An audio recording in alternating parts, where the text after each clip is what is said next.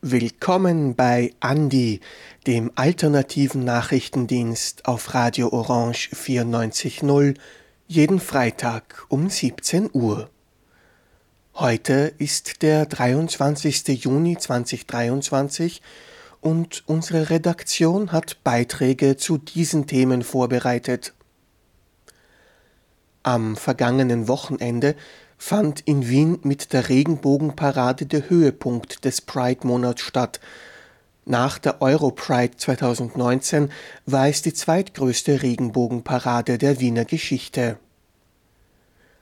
Gleiche Rechte und Akzeptanz haben aber auch Feinde. Gleichzeitig gingen auch rechtsextreme und christliche Fundamentalisten gegen die Regenbogenparade auf die Straße. In österreichischen Museen sind viele Gegenstände aus kolonialen Kontexten ausgestellt. Kunst- und Kulturstaatssekretärin Andrea Mayer will nun die Aufarbeitung dieses Teils der Geschichte und die Rückgabe geraubter Objekte angehen. Am letzten Dienstag, dem 20. Juni, war der Weltflüchtlingstag, NGOs in Österreich sind sich einig, dass der Umgang des Staates mit Geflüchteten verbessert werden muss und fordern eine menschenrechtsbasierte Asylpolitik. Pride Mjesec na Radio Orange. Loud and Proud. Der Pride-Monat auf Radio Orange 94.0. Und wir als Community, wir sind keine Bittstellerinnen. Ich bekomme immer wieder die Frage, was wollt ihr denn? Und es gibt eine ganz einfache Antwort. Wir wollen die gleichen Rechte für alle. Die Community hat es sich verdient. Am vergangenen Samstag, den 17. Juni, fand der Pride-Monat in Wien mit der Regenbogenparade seinen Höhepunkt. 300.000 Menschen haben die VeranstalterInnen auf dem Weg über den Ring gezählt, deutlich mehr als im letzten Jahr. Trotz der ausgelassenen Stimmung will Organisatorin Katharina Kacerowski-Strobel in der Regenbogenparade kein Party-Event sehen. Wir werden aber oft auf den Spaß und eine laute Party reduziert. Und das löst zu Recht Unmut und verletzte Gefühle in unserer Community aus. Ja, genau. Wir strahlen am Tag der Regenbogenparade. Und wir lachen und wir tanzen und wir sind aufgeregt und wir sehen glücklich aus. Aber es ist eine Demonstration. Es ist die größte Demonstration Österreichs. Eine Demonstration für LGBTIQ Menschenrechte. Wir demonstrieren, weil unsere Rechte immer noch nicht gleichgestellt sind. In Österreich 2023. Trotz mancher Fortschritte in den letzten Jahren sieht auch Hosi Wien-Obfrau Ann-Sophie Otte noch großen Bedarf für die Pride als Protest. Jedes Jahr werden wir wieder gefragt, warum braucht ihr überhaupt noch Prides? Ich frage euch, ist das Ihnen ernst? Ist es Ihr Ernst, dass Sie uns fragen, warum wir Prides brauchen, wenn christliche Fundamentalistinnen und Rechtsradikale unter dem Deckmantel von Kinderschutz eine Kinderbuchlesung bedrohen? Ist das denen Ihr Ernst, wenn hier hinter uns im Rathaus die ÖVP und die FPÖ ganz aktiv Hass und Hetze gegen Trans, Inter und Personen macht? Ist das denen Ihr Ernst? Geschützt und erkämpft werden müssten die Rechte der LGBTIQ-Plus-Community, meinte Ann-Sophie Otte auf der Schlusskundgebung der Regenbogenparade. Aber jetzt reden wir mal über Kinderschutz. Reden wir mal darüber, wo die Regierung die Möglichkeit hat, Minderjährige zu schützen, nämlich intergeschlechtliche Minderjährige vor medizinisch unnötigen Operationen. Und da passiert gerade mal gar nichts. Und die haben ein fixfertiges Gesetz dafür. Und da bewegt sich überhaupt nichts. Und warum bewegt sich da überhaupt nichts? Wegen der FPÖ!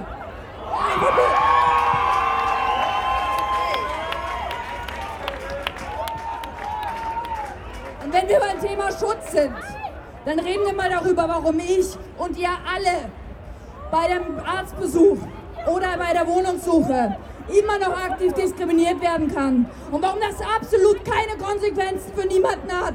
Wir brauchen den Schutz für alle. Wir brauchen den umfassenden Diskriminierungsschutz. Es ist eine Schande für Österreich, dass das noch nicht der Fall ist.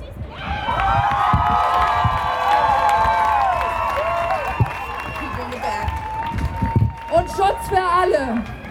Schutz für alle brauchen wir auch bei der Konversionstherapie. Weil ganz ehrlich, wenn wir dann nur äh, bestimmte Gruppen unserer Community schützen, dann ist das für uns inakzeptabel. Denn es braucht ein Konversionstherapieverbot für Geschlechtsidentität und sexuelle Orientierung, denn wir lassen uns nicht spalten. Der Pride-Monat und die Regenbogenparade sind die sichtbarsten Feiern der Community und ziehen auch zahlreiche Allies an. Das Eintreten für Akzeptanz der LGBTIQ-Plus-Community und für ihre Rechte müsse aber auch im Alltag gelebt werden, forderte die grüne Nationalratsabgeordnete Eva Ernst-Dzidzic. Heute waren wir 111 Plätze hier auf der Parade und viele davon waren kommerziell. Es waren Wirtschaftsunternehmen, die sich heute schmücken mit unseren Fahnen. Es waren Kommerzbetreiber und Konzerne, die sich schmücken mit unseren Fahnen. Aber wir brauchen sie im Alltag. Wir brauchen sie dafür, dass wir vor allem vor allem im Dienstleistungsbereich endlich einen Diskriminierungsschutz erwirken. Und nicht, es reicht nicht, wenn Sie heute nur mitgehen. Es ist wichtig, dass Sie auch abseits von der Parade mit uns solidarisch sind, sich nicht nur schmücken, sondern für unsere Rechte mit uns gemeinsam einstehen. Einig waren sich die RednerInnen auch darin, dass sich die Community nicht spalten lassen dürfe. Nur gemeinsam und solidarisch könne die LGBTIQ-Plus-Community ihre Rechte erkämpfen. Eine Gruppe in unserer Community hat es besonders schwer. Es sind intergeschlechtliche Menschen und es sind Transmenschen. Und ich möchte eines ganz klar sagen. Transmänner sind Männer. Transfrauen sind Frauen. Transrechte sind Menschenrechte. Und wir dürfen die Spaltung in unserer Community nicht zulassen. Ich weiß, ich bin ein privilegierter, schwuler, weißer Mann. Aber wir brauchen die Sichtbarkeit von allen von uns. Wir brauchen die Sichtbarkeit von Tatjana, von Jure, von Frau Blau, Candy Licious, Kian, Conchita, Sabrina, Birgit, Nicole, Hannes, Lukas oder Ahmed. Stehen wir gemeinsam zusammen. Sind wir solidarisch? Zeigen wir Solidarität. Wird eine oder einer von uns angegriffen, wird die ganze Community angegriffen. Und die Community sind wir alle. Dieser Beitrag wurde gestaltet von Stefan Resch und basiert auf Tonmaterial von Gerhard Kettler. Pride Mjesec na Radio Orange. Loud and Proud. Der Pride-Monat auf Radio Orange 94.0. Inhaltswarnung im folgenden Beitrag berichten wir über eine Kundgebung rechtsextremer und christlicher Fundamentalisten. Deren Aussagen würdigen LGBTIQ-Personen herab und drohen mit Gewalt. Während am 17. Juni Hunderttausende Menschen bei der Regenbogenparade für Akzeptanz, Respekt und gleiche Rechte für Lesben, Schwule, Bisexuelle, Heterosexuelle, Trans, Cis, Inter und queere Personen über die Ringstraße zogen, demonstrierten auch heuer wieder rechtsextreme und christlich-fundamentalistische Gruppen gegen das, was sie Genderwahn und Zwangssexualisierung nennen, und gegen Abtreibung. Chorepiskopos der syrisch-orthodoxen Kirche in Österreich, Dr. Emanuel Aydin. Wie man in den letzten Wochen gelesen hat, werden schon kleine Kinder zu ganz abscheulichen Buchlesungen hingebracht. Jesus sagt, wer einen von diesen Kleinen, die an mich glauben, zum Bösen verführt, für den wäre besser, wenn er mit einem Mühlstein um den Hals im tiefen Meer versenkt würde. Als Priester, der die Wahrheit Gottes verkündigt, möchte ich euch allen sagen, nehmt das ernst, das ist keine leere Drohung. Ein österreichischer Christ, Theologe, Lebensschützer, Magister, Magister, Wolfram Schrems. Die Fristenlösung muss weg. Es muss ein ungarisches Modell eingeführt werden. Der Orban hat ganz große Dinge in Ungarn zusammengebracht. Magister Christian Zeitz. Das, was jetzt seit ein, zwei, drei Jahren mit den sogenannten Drag Queens performiert wird, ist eine neue Phase der Verwirrung und auch der Zerstörung der gesamten Kulturbestände, in denen wir leben. Was soll das sein? Eine Mischung zwischen einem Tier und einem Menschen. Gleichzeitig ist er sexuell fluide und ist ein halbes Tier und ein halber Mensch. Also eine vollkommene Absurdität der Sonderklasse, die hier uns als Leitbild voroktroyiert werden will. Und der ganze Ring ist voll von solchen Hybridwesen, die sich in irgendeiner Form positionieren wollen. Ihr wollt Tiere sein, offensichtlich, ist das so? Wollt ihr euch mit ihnen verbinden oder wollt ihr irgendwelche tierischen Gemeinsamkeiten haben? Es ist so etwas ähnliches wie ein Balskult, wo die Dämonen, die in Form von tierischen Gottheiten vorgestellt werden, wieder aus den Erdlöchern herauskommen und den Gott des Himmels, den Gott der Bibel glauben, vertreiben zu können, was natürlich eine Absurdität und eine Lächerlichkeit ist. Aber es ist ein Versuch und wir sollten ihn gesellschaftlich und politisch durchaus ernst nehmen. Und auf der anderen Seite kommt etwas, was damit sehr gut konvergiert. Und das läuft unter dem Stichwort Transhumanismus. Wir wollen den Menschen komplettieren, weil der liebe Gott hat ihn ja nicht als komplett erschaffen. Er muss noch perfektioniert werden. Wir müssen ihn zu einem Hybridwesen machen, jetzt nicht zwischen Mensch und Tier, aber zwischen Mensch und Maschine. Das ist sozusagen die Idee, die dahinter steckt. Gleichzeitig verbunden mit der unglaublichen Hybris, eine Unsterblichkeit durch technischen Fortschritt produzieren zu wollen. Auch eine ganz gefährliche Sache. Aber beides ist ein Regress in der Zivilisation. Ist es, den Menschen als Kulturwesen zu beseitigen, ihn als technisch bestimmtes Wesen hervorzubringen und sich damit mit den Kräften aus den diversen Schlünden der Hölle verbinden zu können. Und das ist es, was hier heute geschieht. Die rechtsextremen und christlichen Fundamentalistinnen zogen vom Stephansplatz zum Ballhausplatz. Mit rund 450 Teilnehmerinnen war dieser sogenannte Marsch für die Familie der bislang größte am Tag der Regenbogenparade. Begleitet wurde der Marsch für die Familie wie jedes Jahr von queerfeministischen und antifaschistischen Gegendemonstrantinnen, die zeitweise selbst die Musik der die Fundamentalistinnen musikalisch unterstützenden Kaiserjäger übertönten.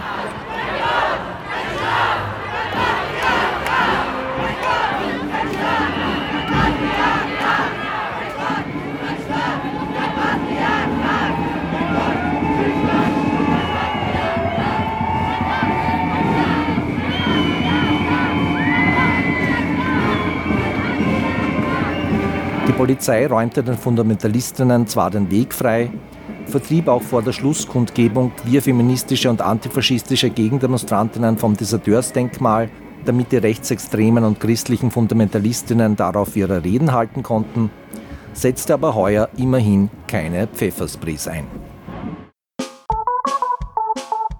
Pride Mjesec na Radio Orange. Loud and proud. Der Pride-Monat auf Radio Orange 94.0.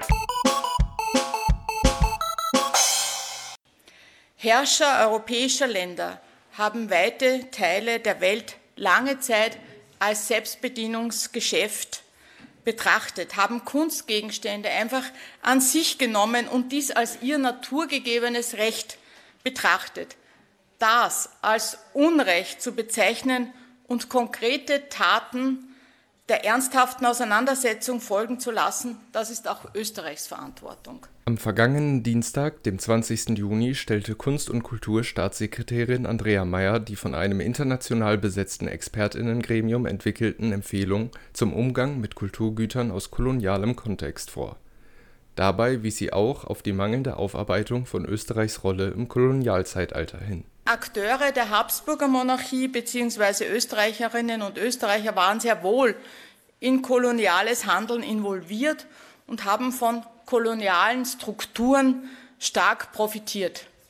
Bis heute wurde dieser Teil der österreichischen Geschichte sicher nicht ausreichend beleuchtet. Das Bundesministerium für Kunst, Kultur, öffentlichen Dienst und Sport hatte das Gremium unter der Leitung von Jonathan Fine, dem wissenschaftlichen Direktor des Weltmuseums in Wien, im Jänner 2021 mit der Ausarbeitung der Empfehlungen beauftragt. Das Gremium hat nun ein 24-seitiges Dokument mit insgesamt 20 Empfehlungen zum weiteren Verfahren vorgelegt der Kern der Empfehlung besteht darin, einen Rahmen für die Rückkehr und Rückgabe bestimmter Kulturgüter zu schaffen. Das sind jene Kulturgüter, die zu Unrecht, das heißt ohne die meaningful consent ihrer Eigentümerin erworben wurden und aus kolonialen Kontexten außerhalb Europas stammen und von einem anderen Staat zurückverlangt werden. In den Empfehlungen legt das Gremium einen besonderen Fokus auf den Dialog mit den Herkunftsländern und betont, wie wichtig die staatliche Kooperation für dieses Rückgabeverfahren ist. Um zu bestimmen, welche Kulturgüter zurückgegeben werden müssen, soll auf Provenienzforschung gesetzt werden. Provenienzforschung ist die Erforschung, wie, warum und unter welchen Umständen und Bedingungen Kulturgüter erworben wurden und in die Sammlung des Bundes gelangten. Die von der Bundesregierung bereits geförderte und unterstützte Grundlagenforschung zu kolonialen Sammlungen soll fortgesetzt werden. Und wenn ein Antrag auf Rückgabe oder ein Ersuchen auf Rückgabe gestellt wird, soll eine gezielte Provenienzforschung durchgeführt werden, um eine sachliche Grundlage für die Entscheidung über die Rückgabe zu schaffen. Um diese neuen gezielten Forschungen zu finanzieren, werden die dafür verfügbaren Mittel auf 320.000 Euro jährlich verdoppelt. Diese Überprüfungen sollen nicht nur von österreichischer Seite erfolgen, auch um mögliche Befangenheit zu verhindern und die Expertinnen aus den Herkunftsländern mit einzubeziehen. Diese Recherchen sollten jedoch nicht nur von den Museumsmitarbeiterinnen allein durchgeführt werden. Besonders wichtig für das Verständnis der Umstände eines Erwerbs sind die Expertinnen und Knowledge Keepers aus den Herkunftsländern. Wir empfehlen, dass Provenienzforschung insbesondere in komplizierten Fällen von den Mitarbeiterinnen des betreffenden Museums in Zusammenarbeit mit Expertinnen aus dem Herkunftsland durchgeführt wird. Wir empfehlen daher die Einsetzung und die Berufung eines unabhängigen Beirats, der die Ergebnisse der Recherchen und der Forschung bewertet und auch die Interessen an Rückgaben oder dem Verbleib der Kulturgüter beteiligten Parteien berücksichtigt. Wir vertreten den Standpunkt, dass es sehr wichtig ist, dass dieser Beirat interkulturell und kulturell, also, Entschuldigung, intellektuell und kulturell vielfältig und divers ist und auf die Erfahrung weiterer Expertinnen auch aus anderen Ländern und aus den diasporischen Gemeinden Österreichs zurückgreifen kann. Das Gremium betont dabei auch, dass Österreich beim Rückgabeprozess den jeweiligen Ländern auf Augenhöhe begegnen muss und dabei keine neokolonialistischen Gedanken verfolgen darf. Drittens haben wir empfohlen, dass die Rückgabe auf bilateraler Basis von Staat zu Staat erfolgen sollte. Dieser Aspekt ist wichtig, da die Verhältnisse in den Ländern der Welt heute sehr unterschiedlich sind. Kulturgüter werden von verschiedenen Menschen auf unterschiedliche Weise besessen und genutzt. Es kann nicht die Aufgabe von uns hier in Österreich sein, zu entscheiden, wer die richtigen Personen sind, ähm, an die Kulturgüter zurückgegeben werden oder uns in internen Streitigkeiten anderer Länder einzumischen. Da es sich bei dem vorgestellten Bericht lediglich um Empfehlungen handelt, bleibt es abzuwarten, wie diese in einem rechtlichen Rahmen übertragen werden. Mein Ziel war es von Beginn an, einen, einen geordneten, einen nachhaltigen und, und ganzheitlichen Prozess zu etablieren, der Rückgaben von Kulturgütern und Objekten ermöglicht, Rahmenbedingungen, die über Einzelfälle hinaus eine, eine taugliche rechtliche Grundlage bieten. Wir werden daher auf Basis der soeben dargestellten Empfehlungen bis Ende des ersten Quartals 2024 einen Entwurf rechtlicher Rahmenbedingungen für Rückgaben aus kolonialen Unrechtskontexten vorlegen.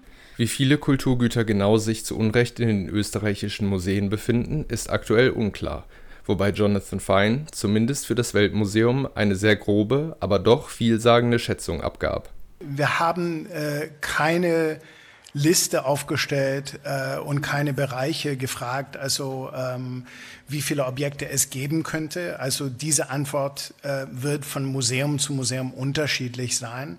Ähm, ich kann sagen, dass für das Weltmuseum gehen wir davon aus, dass sehr, sehr viele von den 200.000 hier geherbergten Objekten aus kolonialen Kontexten stammen.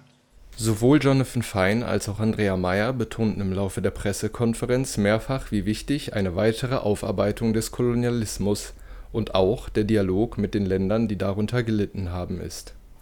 Ich möchte deutlich betonen, dass die Rückgabe von Kulturgütern in ihre Herkunftsländern nur ein Teilaspekt der Aufarbeitung der kolonialen Vergangenheit ist.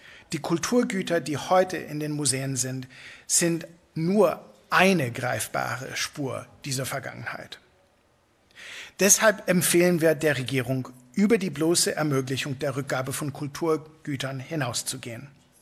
Wir empfehlen, dass die Möglichkeiten für Kultur- und Bildungsaustausch zwischen Menschen in Österreich und Menschen in anderen Ländern erweitert, vertieft und ausgebaut werden.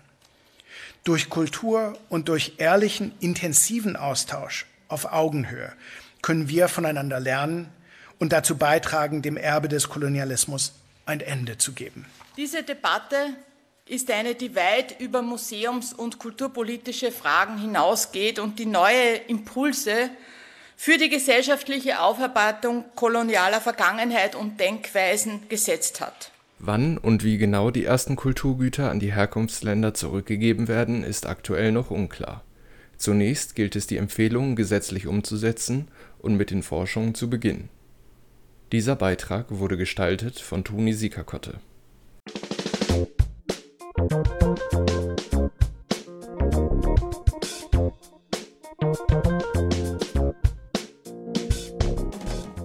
Am 20. Juni war Weltflüchtlingstag oder World Refugee Day.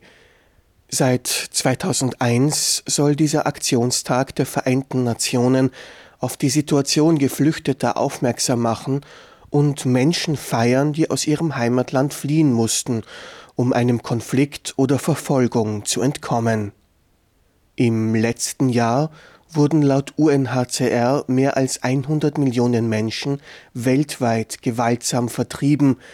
Die Zahl der anerkannten Flüchtlinge stieg um 8,9 Millionen Menschen an, ein größerer Zuwachs denn je. Nach außen schottet sich das relativ reiche Europa aber immer mehr ab.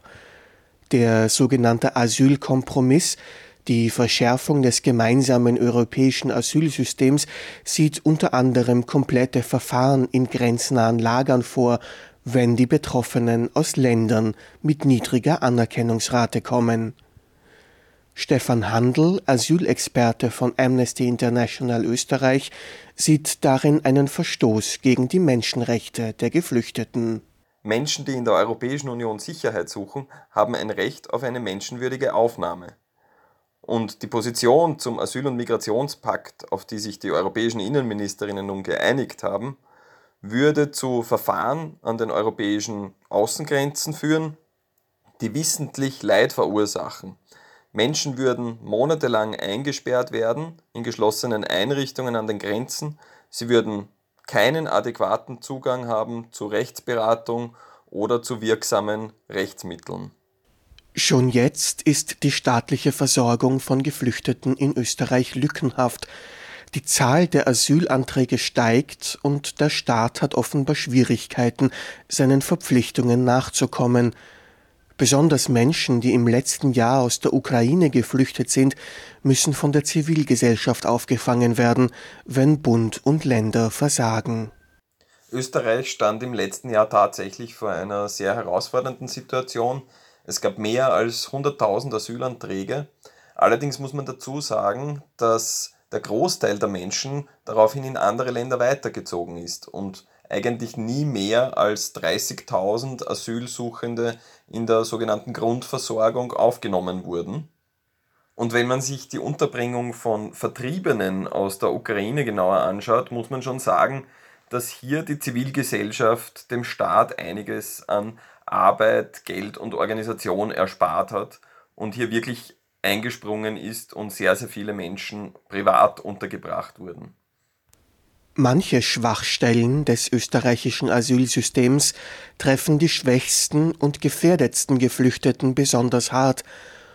Unbegleitete minderjährige Flüchtlinge, Kinder, die alleine Schutz suchen, bekommen etwa keine Obsorgeberechtigten zur Seite gestellt.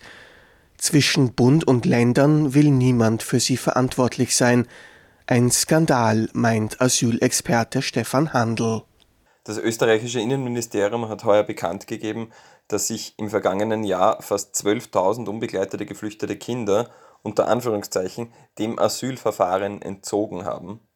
In Wirklichkeit bedeutet das aber, 12.000 Kinder waren schlichtweg nicht mehr auffindbar. Das sind über 80 Prozent der geflüchteten Kinder, die im letzten Jahr in Österreich angekommen sind. Mittlerweile verschwinden in Österreich sogar mehr unbegleitete Kinder, als von ihnen neue Asylanträge gestellt werden. Niemand weiß, was mit den meisten dieser Kinder passiert und niemand fühlt sich verantwortlich. Das ist eine menschenrechtliche Bankrotterklärung. Die Entscheidungsträgerinnen auf allen Ebenen müssen jetzt endlich ihre Versprechen einlösen und die Obsorge für unbegleitete geflüchtete Kinder ab dem ersten Tag umsetzen. Kinderrechte sind keine bloßen Empfehlungen, sie sind menschenrechtliche Verpflichtungen des Staates. Und Rechte von Kindern zu schützen gilt nicht nur für die Bundesregierung, sondern auch für die einzelnen Bundesländer. Spricht die Politik über Geflüchtete, wird schnell der Ruf nach Abschiebungen laut. Das darf aber in vielen Fällen schon rein rechtlich keine Option sein. Wenn der Asylantrag einer Person abgelehnt wird, muss die Asylbehörde immer noch prüfen, ob es im Falle einer Abschiebung in den Heimatstaat zu Folter, unmenschlicher oder erniedrigender Behandlung dieser Person kommen könnte. Und wenn im Heimatland ein reales Risiko von Folter, unmenschlicher oder erniedrigender Behandlung droht, dann darf diese Person auch nicht in dieses Land zurückgeschoben werden. Und dieses Prinzip der Nichtzurückweisung, man nennt es auch Non-Refoulement-Prinzip, ist ein Ausfluss des internationalen absolut geltenden Folterverbots. Und das gilt selbstverständlich auch für Personen, die straffällig wurden. Daher stellen die NGOs Amnesty International, Asylkoordination Österreich, Diakonie, SOS Balkanroute, Train of Hope und Volkshilfe gemeinsam zum Weltflüchtlingstag eine klare Forderung an die Bundesregierung. Österreich muss mit einer menschenrechtsbasierten Asylpolitik in der EU mit gutem Beispiel vorangehen. Dieser Beitrag wurde gestaltet von Stefan Resch.